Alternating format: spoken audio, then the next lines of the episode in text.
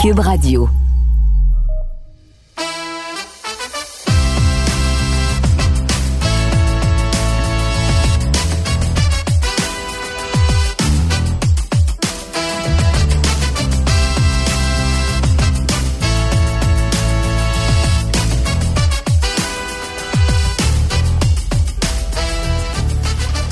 Comme c'est toujours le cas, il y a toujours beaucoup de publicité entourant les joueurs de la Ligue nationale de hockey.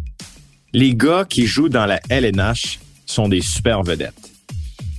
Tout le monde connaît l'histoire, le cheminement, le parcours des joueurs de la Ligue nationale de hockey. C'est comme ça, et on comprend pourquoi. C'est la gloire, c'est un cheminement hors du commun, c'est de se retrouver parmi l'élite du hockey dans le monde.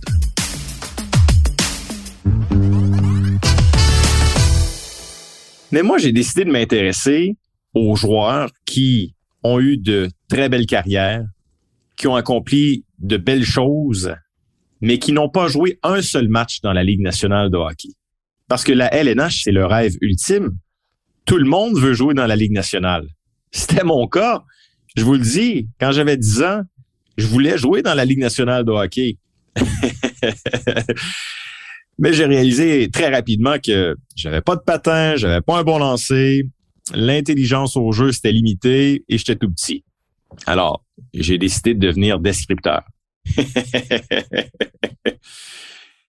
Mais tout au long de ma vie, tout au long de ma carrière, j'ai toujours été entouré par des joueurs de hockey. Que ce soit au secondaire. Moi, je suis allé à Magog, l'école secondaire La Ruche à Magog. Et là, depuis plusieurs années, il y a les cantonniers de Magog. J'ai eu des amis qui ont joué pour les cantonniers.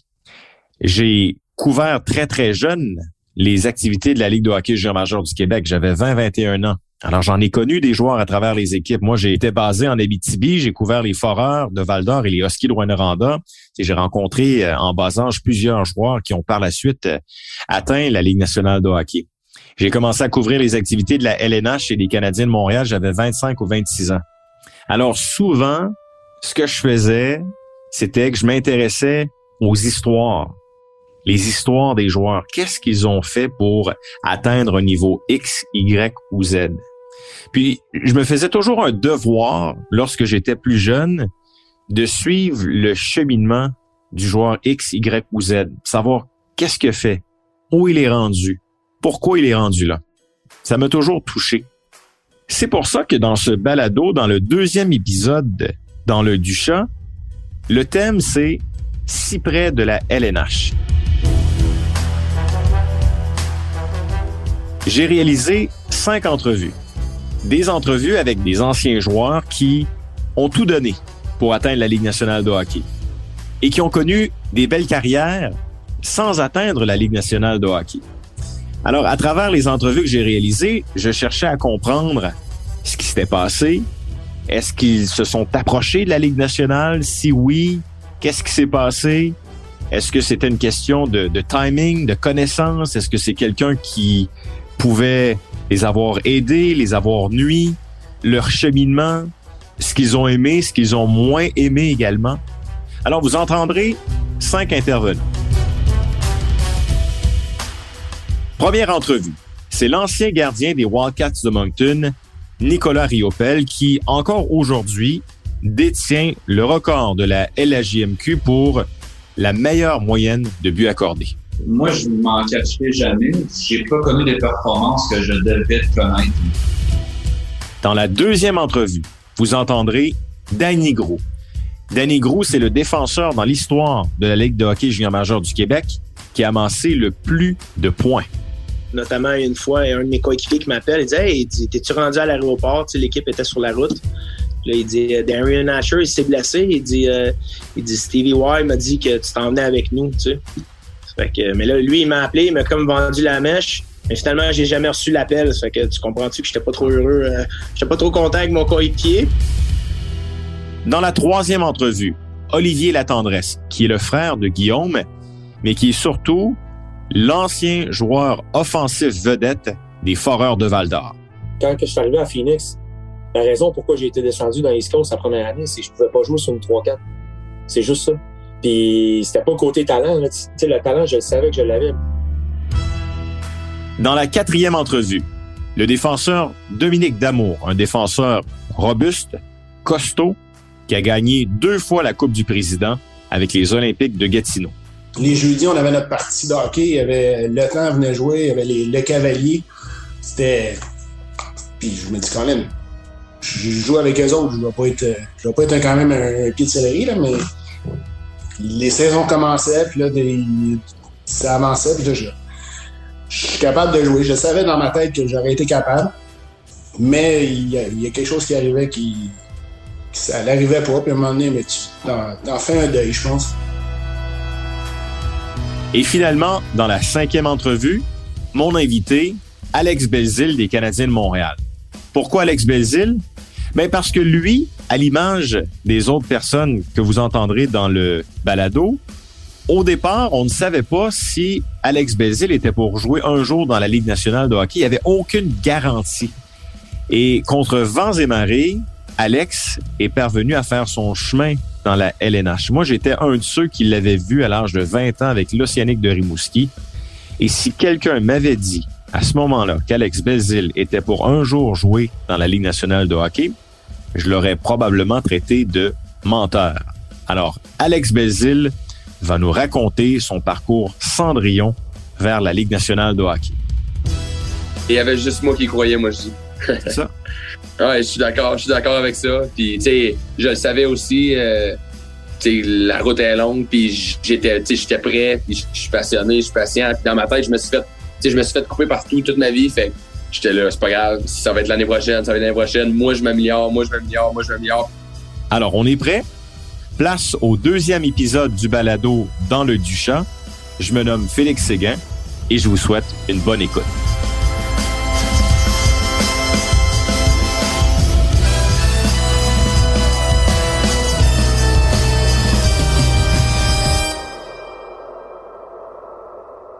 C'est avec euh, beaucoup de plaisir que j'accueille Nicolas Riopel. Salut Nicolas. Salut Félix. Je dois te dire que j'ai euh, longtemps suivi ta carrière. Tu as été un choix de premier tour euh, dans la LHJMQ par les, Wildcats de Moncton. Tu as connu vraiment un passage extraordinaire avec les, les Wildcats. Moi, je me, je me souviens de ta saison 2008-2009, 43 victoires. Ce qui était le plus impressionnant, c'est ta moyenne de buts accordés de 2,05, qui, encore à ce jour, est un record. Il faut que je te corrige parce que là, tu as sûrement été sur HockeyDB, mais le vrai record était 2,01 de, sur Elite Prospect. Ah oui, c'est toi, là. À 2,01, pas 2,05. Ouais. OK. Bon, mais la, correction va être apportée. c'est quand même important. Mais il y a une chose qui demeure, Nicolas, c'est que c'est un record. Cette moyenne-là, il y a personne qui va pouvoir te l'enlever. Puis cette année-là, non seulement tu as été le meilleur gardien dans la LHJMQ, mais tu as été le joueur par excellence aussi. Est-ce que ça, c'est ta meilleure année, toute année confondue, selon toi? Honnêtement, je pense que oui, euh, vraiment. Là, quand que je repense euh, à ma carrière, euh, autant au niveau junior qu'à professionnel, oui, j'ai eu des moments au niveau collectif avec mes équipes, avec la Coupe du Président, avec, tu sais, oui, j'ai mes moments personnels pour être repêché avec les Flyers, mais Côté euh, individuel, euh, statistiquement, ça a vraiment été euh, ma grosse année. puis je suis encore extrêmement fier de ça. Puis il y a encore plusieurs gens qui, m'en parlent, que ce soit des recruteurs au niveau nationale ou euh, junior majeur que je côtoie tous les jours dans les arénas qui, m'en parlent. Fait que c'est toujours flatteur à chaque année de voir les moyennes à la fin de la saison des gardiens de but puis les records, puis que mon nom est revenu encore là, après autant d'années. Il y a quelque chose également d'important parce que ce que tu as réalisé, c'est que souvent, les gens ont la perception que pour être repêché dans la Ligue nationale, il faut avoir 17 ans.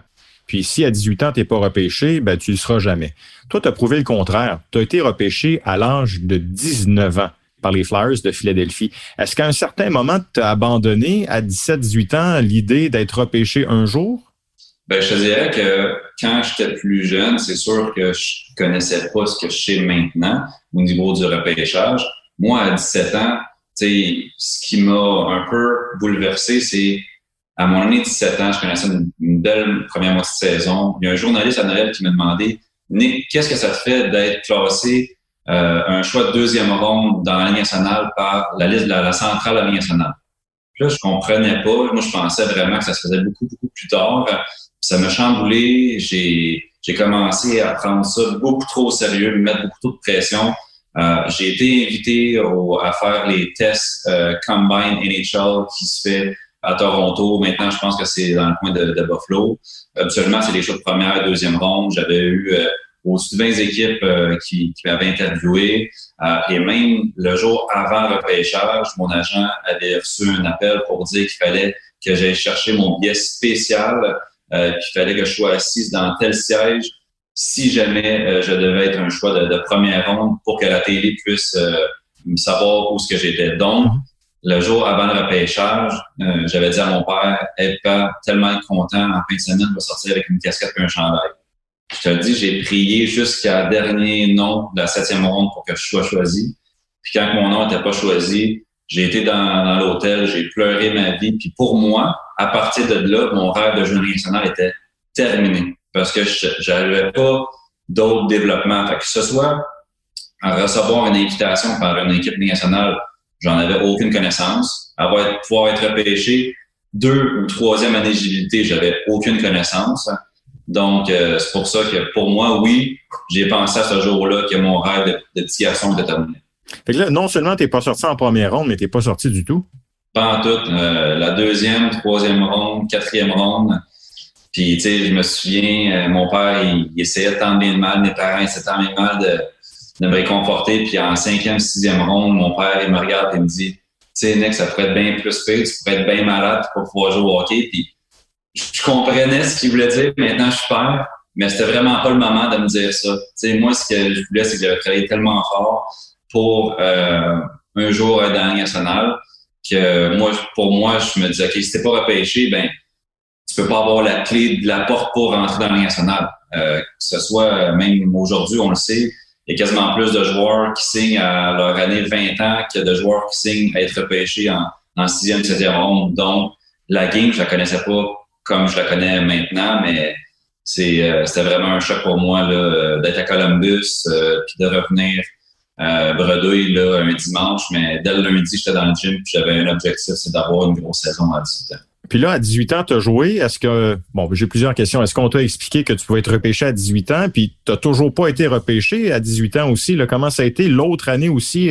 sans ben, être repêché? Encore là, à 18 ans, on arrive, nous, avec les Walkers de Moncton, on avait euh, connu une grosse année. deux années avant, on avait euh, été les autres de la Coupe Memorial, euh, que malheureusement les remparts de Québec ont gagné avec Patrick Love et mon chum Esposito. Puis on avait, on vraiment en reconstruction. Donc, moi, je savais qu'on n'avait pas un gros club, mais mon objectif, j'avais pas reçu d'invitation. Mon objectif était vraiment juste d'avoir un gros début de saison, ce que j'ai eu. Et j'ai été invité à la, au match Canada-Russie. Et je côtoyais euh, Jonathan Bernier, qui lui venait d'être repêché. Euh, il arrivait euh, tout juste de LA pour venir à Lewiston. Il m'a beaucoup aidé, Jonathan. Il ne sait peut-être pas aujourd'hui. On n'a pas resté en contact plus que ça avec nos vies présentement, mais j'avais dit comme comment tu gères la pression de tout le monde a les yeux vers toi, puis tu sais, il faut que tu livres la marchandise chaque jour. Puis il m'avait juste dit, Nick, vas-y une journée à la fois pense pas demain, vas-y une journée à fois, puis contrôle ce que tu peux contrôler. Ça, ça avait comme viré ma, ma mentalité. Je voyais beaucoup trop loin dans ma carrière. Puis à partir de ça, ben, j'ai connu une bonne fin de saison. J'avais des équipes qui m'avaient cotisé. Ils m'avaient dit 6, 7e ronde, 6, 7e ronde. Le repêchage était à Ottawa. Ben, j'avais décidé avec mon père d'y aller quand même. J'avais pas été repêché. Les attentes étaient peut-être pas aussi hautes que l'année d'avant. Fait que je suis revenu. Puis cet été-là, euh, vraiment, ça a changé un peu le, cours de ma carrière parce que mon grand chum, puis euh, présentement le coach gardien de but du, euh, du Lightning, Frank Jean, il connaissait, il faisait une école de gardien de but ProTech à Brossard, qui avait lieu le même temps que le camp du développement du Canadien de Montréal. Puis moi, je faisais la démo dans ce camp-là. Puis son grand chum, euh, Rolly Melançon, qui était coach gardien de but du Canadien avant, il était là pendant euh, deux jours juste dans les estrades.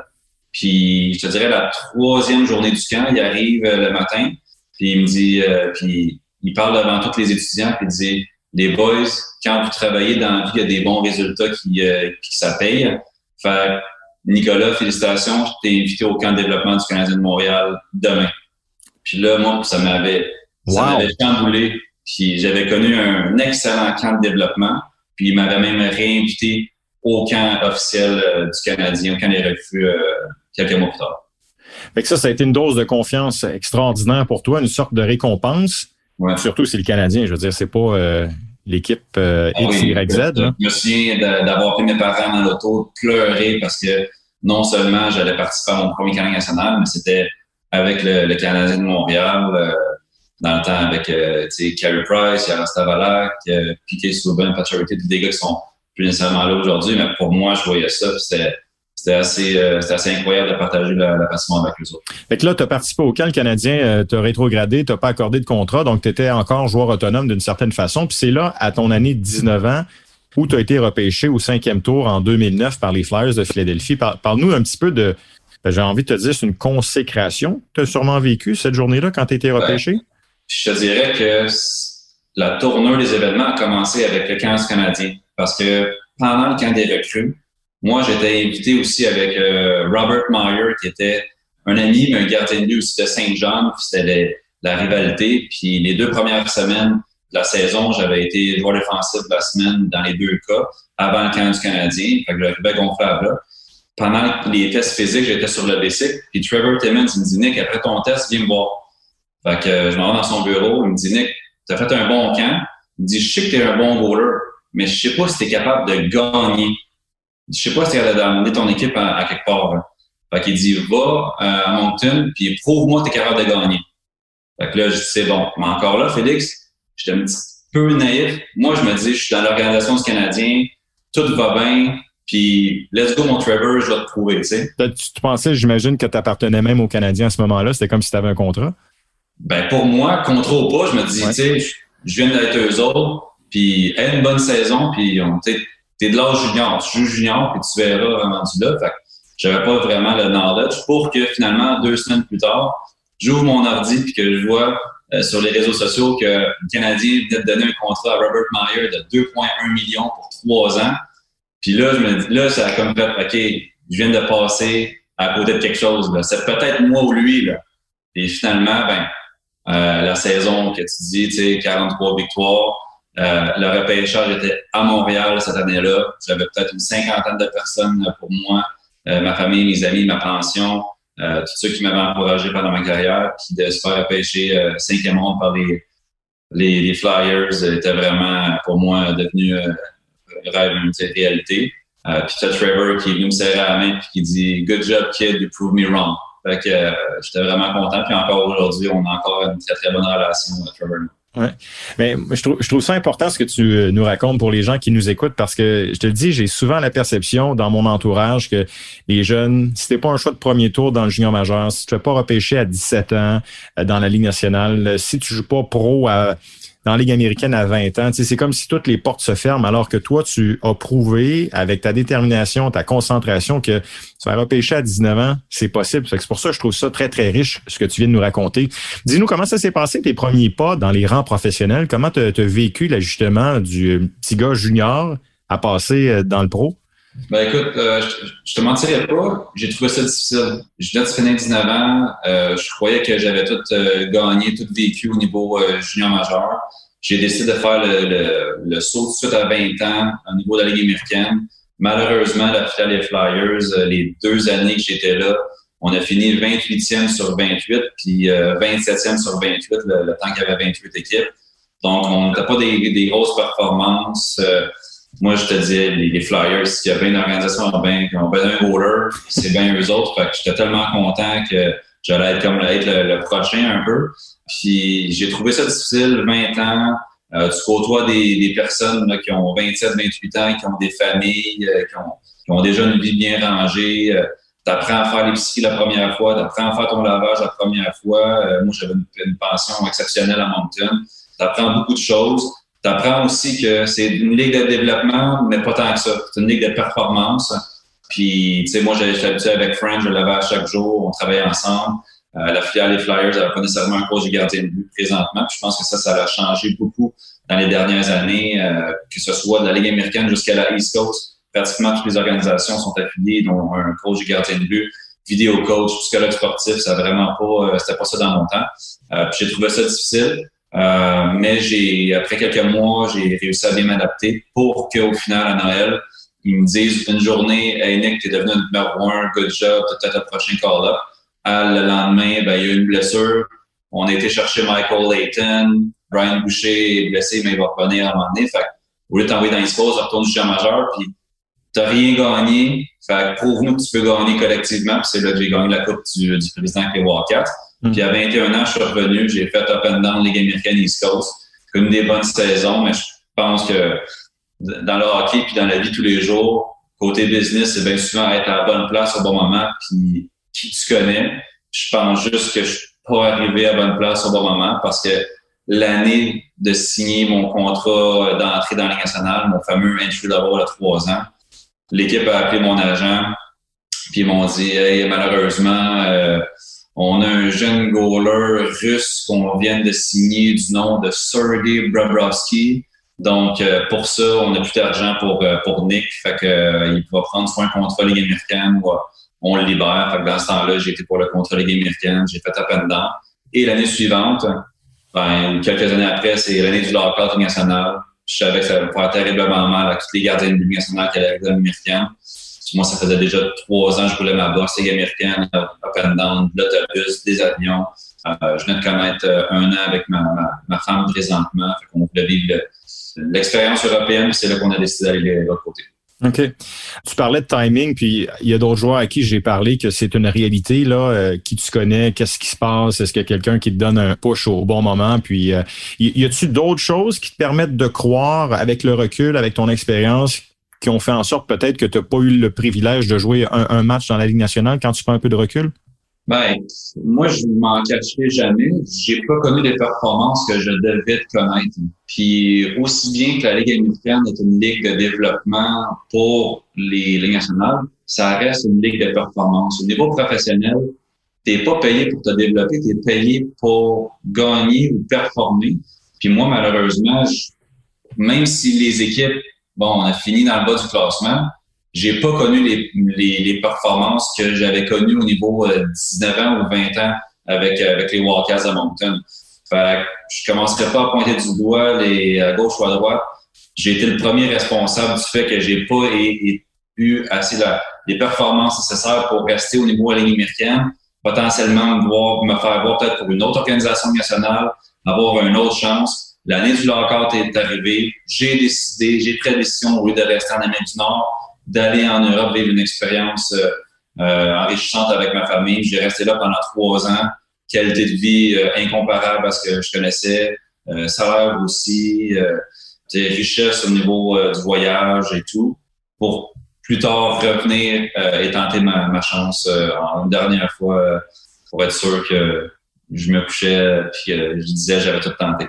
Ben, c'est une très belle franchise de ta part. Puis tu, sais, tu parles de quand tu es revenu en Amérique du Nord, il faut absolument que tu nous parles de la fois où tu es passé le plus près de jouer un match dans la Ligue nationale de hockey. Tu te retrouves avec le Lightning de Tampa Bay. Et euh, tu es venu bien près de jouer un match. Je pense que tu es la meilleure personne pour nous raconter ce que tu as vécu. Euh, je te laisse la place. Bon, mais euh, dans le fond, j'étais, j'avais comme 25 ans, j'étais en France, puis je voyais tous les, les gardiens de but que je compétitionnais contre ou avec, faire leur entrée dans nationale. Puis je parle Jake Allen avec les Blues, Kevin Poulin euh, avec les Islanders, Louis Domain avec Arizona. Puis j'arrivais pas à croire que le couple d'années, je compétitionnais contre ces gars-là. C'est ma femme qui m'a dit Nick, pourquoi tu reviens pas? Tente le tout pour le tout, tu le sais pas si tu le sais pas. Fait que c'est là que j'ai commencé à revenir. J'étais dans East Coast. À ce moment-là, je me représentais moi-même. J'ai trouvé mon contrat. J'ai eu un call-up dans la Ligue américaine, un contrat avec le Crunch de Syracuse. Puis les deux dernières, les deux années suivantes, j'ai signé une prolongation de contrat avec le Crunch. Et à ma dernière année, euh, j'avais 28 ans. Euh, j'avais connaissé le meilleur camp de ma vie. Je savais à quoi m'attendre, je savais les attentes. Vraiment le meilleur camp. J'avais fait les commitments aussi en dehors de la glace au niveau nutrition, entraînement. Puis après une semaine, j'avais comme un bon camp d'entraînement. Une semaine, c'est la, la pure des, des gars pour le camp Ligue américaine. Puis mon nom était là-dedans. Fallait que je passe dans le bureau. Je voyais tous les gars arriver avec une lettre pour dire bon, tu t'en vas à Syracuse à partir de, de, deux jours et peu importe. Et moi, j'arrive, euh, j'ai French, j'ai Julien Brisebois qui me rencontre puis qui me dit euh, comment est ton camp? Tu sais, ben, je fais écoute, euh, j'ai connu un, bon camp. Il dit nous autres aussi, c'est pour ça que on descend Michael Layton, puis toi, tu restes euh, deux, deux semaines de plus avec l'équipe, puis tu fais le voyage en Caroline avec nous autres, à Floride, tu l'as mérité. Puis en plus, à soir, tu es dans le line-up euh, contre les Hurricanes de Caroline. Euh, demain, tu es dans le line-up avec les Hurricanes de Caroline. Puis là, je te le dis, Félix, c'était comme. J'ai, mes moments étaient aussi forts que la première fois que j'allais avec les Canadiens conquants, que quand j'étais repêché. Pour moi, c'était comme oh, un petit gars 25 ans qui joue en France, revenir puis euh, monter les, les, échelons comme ça. Puis euh, j'étais vraiment heureux. C'est la raison pourquoi c'est, un de mes, c'est mon seul chandail avec, avec le Lightning. Le, match que j'ai joué, puis euh, c'était une expérience incroyable à Tampa Bay, devant la foule. Euh, non, c'est vraiment quelque chose que je me souviens de et tu l'as vécu dans la période d'échauffement, tu l'as vécu au bout du banc, puis tu devais te douter que, ben pas tu te doutais, mais je veux dire, tous les efforts que tu avais faits, ça devait être une récompense extraordinaire. Tu sais, des fois dans la vie, on dit qu'il y a un moment qui arrive, là, puis c'est le moment que tu attendais toute ta vie. C'était sûrement ce que tu as vécu cette journée-là? Ah ouais, c'était euh, un rêve de réalité, de porter le chandail officiel de l'Union nationale, de, de faire un échauffement, de de voir les, les joueurs que tu regardes à la TV euh, au niveau, euh, que ce soit du Lightning ou des, des Hurricanes, euh, euh Williams, capitaine, vétéran de l'autre côté, tu sais, je voyais Kucherov, Stamkos, Henman, c'était juste quelque chose tellement impressionnant pour moi, puis de, de revoir des fois encore des photos des vidéos de ça, même encore aujourd'hui, c'est quelque chose de, de, très spécial pour moi, mais aussi pour, euh, pour ma famille. Fait que là, tu sais, je me mets dans, dans tes souliers, j'essaie de, de, de, de, comprendre un petit peu ce que tu as vécu. Quand le match est terminé, puis tu as enlevé ton équipement, puis tu sais, tu retournes dans la vie de tous les jours, comment ça se passe? Tu appelles tes parents, tu appelles ta famille, tu appelles ta conjointe, euh, tu vas prendre une bière, tu célèbres, tu fais quoi? Ah, écoute, euh, tu sais, les joueurs de hockey, on en veut toujours plus. Puis, bien souvent, ceux qui gagnent la Coupe Stanley, euh, tu leur parles deux, trois jours après, puis l'objectif, c'est de, de leur faire après le match, j'ai célébré du mieux que je pouvais parce que c'était quand même un temps d'entraînement. Il fallait se prouver dans deux jours, on avait un match. J'ai juste profité de l'occasion de chaque moment, peu importe quand on prenait le, le, jet privé puis qu'on s'en allait en quelque part puis que j'avais des gars à côté de moi qui que eux autres c'était leur, leur day-to-day, c'était leur, leur, vie de tous les jours. Mais moi, c'est ça, c'est mon rêve. Puis je savais que j'étais dedans, puis je savais que peut-être ça allait pas se reproduire, fait que j'en ai savouré euh, à chaque instant, c'était un moment magique pour moi. Et qu'est-ce qui s'est passé dans les jours, les semaines qui ont suivi? Ben après ça, j'ai suivi l'équipe pendant les deux, euh, deux, trois dernières semaines. Euh, J'étais le seul gardien de but d'extra avec euh, André Vesdeski, Peter Boudaille. L'équipe était pratiquement en fait, on se préparait. fait que moi, j'ai resté tout le long, puis euh, le, dernier match, leur concours, euh, Steve Eisenman est venu me voir m'a dit Écoute, Nick, tu as tellement fait un, excellent travail. Puis il dit Peu importe, même si c'est un contrat Ligue américaine, j'ai jamais été gêné de flipper un contrat Ligue américaine en Ligue nationale euh, si tu le mérites. Puis euh, écoute, j'ai retourné à Ligue américaine, j'ai fait East Coast aussi, j'ai fait du up and down. Et à Noël, j'ai été échangé contre euh, Pasquale de, de Edmonton. J'ai fini la fin de ma carrière au niveau Ligue américaine East Coast euh, pour le club école d'Edmonton. Puis euh, ça s'est euh, terminé comme ça. Et que la dernière année de ta carrière professionnelle, ça a été l'année où tu t'es retrouvé sur un, dans une équipe de la Ligue nationale. C'est quand même incroyable. Hein? Exactement. exactement. Fait que là, euh, tu es maintenant agent de joueur, euh, tu en as une quarantaine. J'imagine que tu te gênes pas de partager ton expérience de vie pour aider, guider tous les, les, les, jeunes joueurs que tu as sous la main?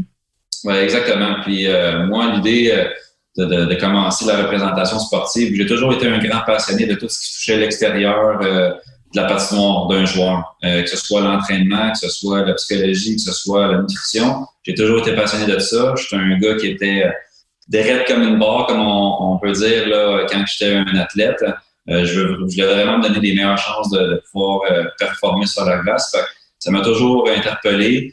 Puis euh, mon, meilleur, euh, mon meilleur ami maintenant, Étienne Lafleur, qui, qui est avocat aussi, avait toujours cette passion-là. Quand il est venu me voir, euh, puis qu'il m'a demandé si j'avais de l'intérêt envers ce, ce métier-là, commencer ma deuxième carrière dans, dans cette année-là, ben j'ai juste dit une chose.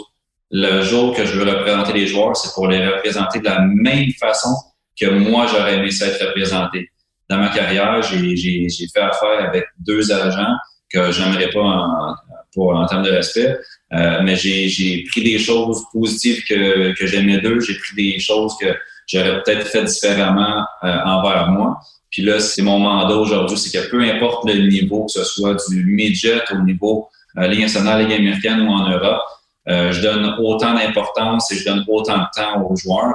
Je pense que c'est ça présentement qui, qui différencie euh, de la compétition euh, présentement dans la représentation sportive. Oui, ben c'est riche, puis je sens beaucoup d'empathie aussi, puis de compréhension dans, dans ton propos. Maintenant, euh, pour comme dernière question, moi j'ai un petit bonhomme, là, il a quatre ans, il est pas vieux, là, mais il veut jouer au hockey, puis euh, je suis curieux de savoir si un jour mon petit garçon, mon petit bonhomme Henri joue junior majeur, puis c'est un gardien de but, puis il a du potentiel, il a 17-18 ans, il, attire les, les, regards de la Ligue nationale, il, il aime ça jouer, mais il sait pas à quoi s'attendre qu'est-ce que tu pourrais lui dire, lui conseiller comme agent, mais surtout comme gars qui est passé par là? Ben, la première chose, c'est contrôle ce que tu peux contrôler. Perds pas ton temps avec ce que tu peux pas contrôler, parce que pendant ce temps-là, justement, tu te concentres pas sur les choses qui peuvent te rendre meilleur comme athlète, comme personne et comme joueur. Puis moi, je, dis toujours, euh, en anglais, c'est never too high with the hype, never too low with the low. Je pense que présentement, dans la business du hockey, tu peux pas avoir les émotions trop hautes et trop basses. Euh, donc, c'est vraiment rester dans le moment présent puis vivre euh, les journées, euh, une journée à la fois, puis sans oublier que c'est un sport, c'est un jeu. Et quand que moi, j'étais tout petit, je rêvais de jouer dans les amphithéâtres remplis, bondés et j'avais toujours le malin plaisir de dire ces gens-là, ils payent pour venir me voir jouer. Ben, c'est toujours euh, ça. J'ai toujours eu la même motivation euh, quand que je jouais, peu importe le niveau, c'est de dire, gars, tu rêvais de ça quand tu étais petit. Fait que euh, vas-y jusqu'au bout, puis jusqu'à temps que ça s'aille le temps pour toi de te retirer, mais aie jamais de, de remords. Puis moi, c'est ce que je voulais faire pendant la main du Nord, c'est je voulais pas me coucher après ma carrière puis me dire avoir su j'aurais donc dû c'est ça que je dis à tous les gars. Soyez certains, peu importe le moment que votre carrière va se terminer, qu'après, vous ayez aucun remords euh, envers euh, ce que Bien dit. Puis en terminant, euh, comment les gens, disons que des plus jeunes ou des parents qui, qui nous écoutent présentement puis qui sont à la recherche d'un conseiller ou d'un agent, comment ils peuvent les faire les gens pour te rejoindre, Nicolas? Je suis très actif sur les réseaux sociaux. J'ai euh, Twitter, euh, j'ai Facebook, euh, j'ai mon courriel, j'ai Instagram. Fait que les gens peuvent cliquer Nick Riappel ou Nicolas Riappel sur Google ou sur mon site web à www.propulsionagency.com. Vous allez tout avoir mes informations. Vous pouvez me communiquer directement avec moi. puis je suis toujours ouvert à, aider les gens du mieux que je peux. Ben Nicolas, merci pour ton euh, partage. Vraiment, là, c'était c'était très pertinent, très intéressant. Puis c'est pour ça que je voulais te parler. Je savais que ton histoire était unique. Alors, un énorme merci pour euh, ton partage. Merci à toi, Félix Le témoignage de Nicolas Riopel arrive à un bon moment. Pourquoi? Parce qu'un gardien québécois qui a connu sensiblement le même cheminement que Nicolas Riopel, qui finalement, plus tôt cette année, à l'âge de 26 ans, est parvenu à disputer enfin son premier match dans la Ligue nationale de hockey. Et je parle ici de Zachary Foucalé. Les deux se ressemblent, du moins c'est mon humble avis. Foucalé, beaucoup de succès au niveau junior, a remporté la Coupe Memorial, a remporté la médaille d'or au championnat du monde de hockey junior, a été un choix de deuxième tour des Canadiens. Il n'a pas eu sa chance avec les Canadiens. Il a roulé sa bosse dans les rangs mineurs jusqu'au mois de novembre 2021 où finalement, à cause des gardiens blessés chez les Capitals de Washington, il a été rappelé et Foucault est en mesure de jouer son premier match dans la Ligue nationale de hockey et il l'a gagné par jeu blanc. Alors, c'est un peu ça qu'a tenté de réaliser Nicolas Riopel à la fin de sa carrière. C'est pour ça que le témoignage de Nicolas Riopel est important, inspire des gardiens et inspirera d'autres gardiens. Alors, ce que vous venez d'écouter, c'est la première de cinq parties de ce balado intitulé Dans l'œil du chat. Je vous rappelle le thème de ce balado, si près de la LNH. Dans la deuxième partie, vous entendrez l'ancien défenseur Danny Gros.